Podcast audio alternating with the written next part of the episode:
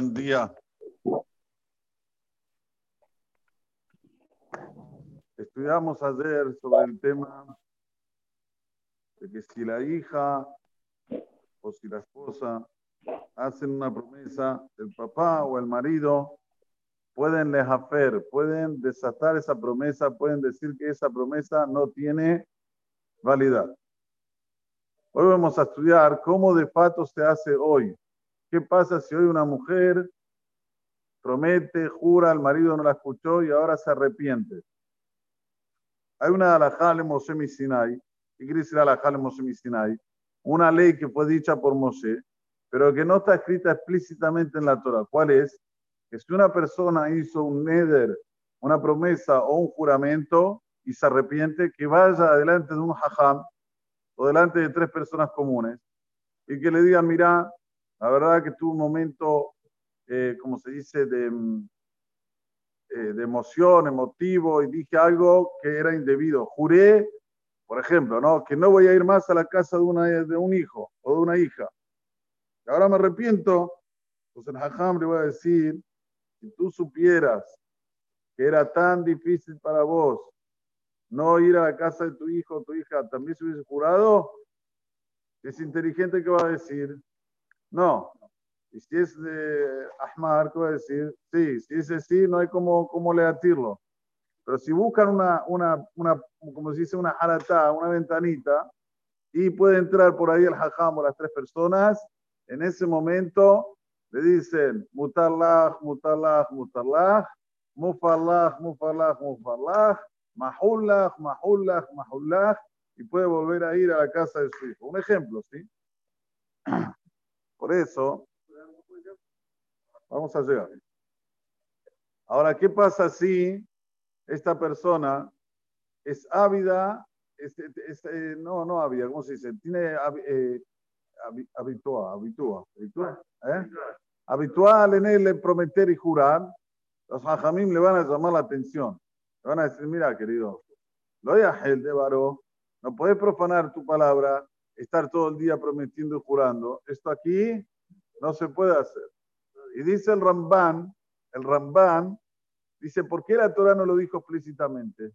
¿Por qué la Torah no agarró y escribió, lo tuvo que decir Moshe, una ley en Sinai?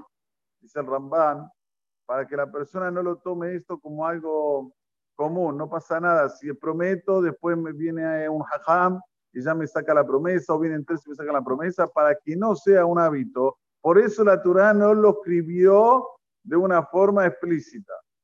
Y otra cosa dice el Ramban, fíjate que cuando habló Moshe, le habló a Rashea Matot, le habló a los jefes de la tribu, no se le habló a todo el pueblo de Israel. Nuevamente, ¿para qué? Para decirme que no quiere que todo el pueblo de Israel sepa de que el, el habla es tan, eh, así como se dice, eh, eh, normal, una persona promete, jura y después lo desata. No, no, no, es algo muy hamur. Por eso tiene que tomar mucho cuidado lo que dice lo que habla. Ustedes saben que el sustento en hebreo se dice parnasá. Parnasá es una palabra que se divide en dos. Resen, P. Si tú quieres tener abundancia en la parnasá, cuidado la boca. Resen, P. Ponele como un plástica a la boca. Así no vas a hablar cosas indebidas. Esto lo dice el Hawata Levavot Rabbenu Por eso que la persona cada vez que va a hablar tiene que pensar antes.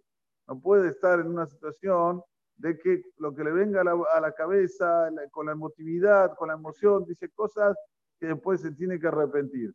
A la mala, va despacito. Anda despacito para no llegar a después a tener que ir delante de un hajam y sacar la promesa. También dice el pasuk, lo de varó, que jole o mi pibe hace. Escuchen bien lo que voy a decir ahora. Nosotros todos cuando estamos en momentos de situaciones difíciles, pedimos verajot, trabanín, pedimos a gente. Dice aquí la Torah, o sea, Habibi, ¿querés que se cumpla una verajá de alguien? Anda de aquel que se cuida la boca. No aquel de varó, si no profana, su boca, que jola yo sé mi pibia hace. Todo lo que va a sacar de su boca se va a cumplir. A cada dos tiene que cumplirlo. Sadik Gozer a cada me cayeron. Esto es muy importante saber. siempre buscar a gente que no jura en vano, que no promete en vano. Juro por Dios. Pará, pará, ¿qué, qué, juras por hacer? Es en a eso. Te prometo, te digo yo, escúchame, por mis hijos, por mi mamá, por mi no sé quién. A vivir la Torah, aunque sea verdad, aunque sea verdad, la Torah dice no lo haga. Lo de gente, varón.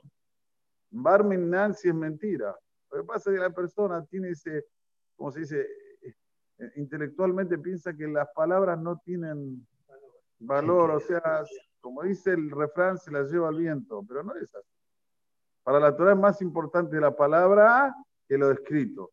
De hecho, tenemos una perashá explícita que nos explica cuánto es importante la persona cuidar lo que saca de su boca. También, lo de Baró es que cuando una persona está en un momento de, de que tiene que cumplir una, una promesa y no la cumple, la Torah usa una terminología de no profanar. No dice loya abor de varón.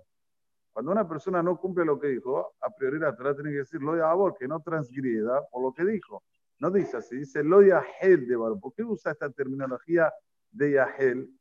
Esa persona cuando dice una promesa o jura, se baja su, su ¿cómo se categoría. En vez de ser una persona con, con, con, digamos, que lo van a escuchar confiable, al revés, la, gente se va a escapar de él. ¿Es así o no es así? Cuando alguna persona te jura todo el tiempo, ¿qué decís? Este, eh, todo alfadi, todo juramento, todo. Quiere, quiere como, como ponerle sello a la mentira que está diciendo. Entonces, por eso atrás te dice, Habibi, lo voy a de varón, porque saber jurar o prometer ya está profanando tu palabra. La gente ya no te va a escuchar como tiene que ser. Baruch Adonai Leolam. Amén. Chao, amén. Saca dos por les zacotes, Israel. Le fija,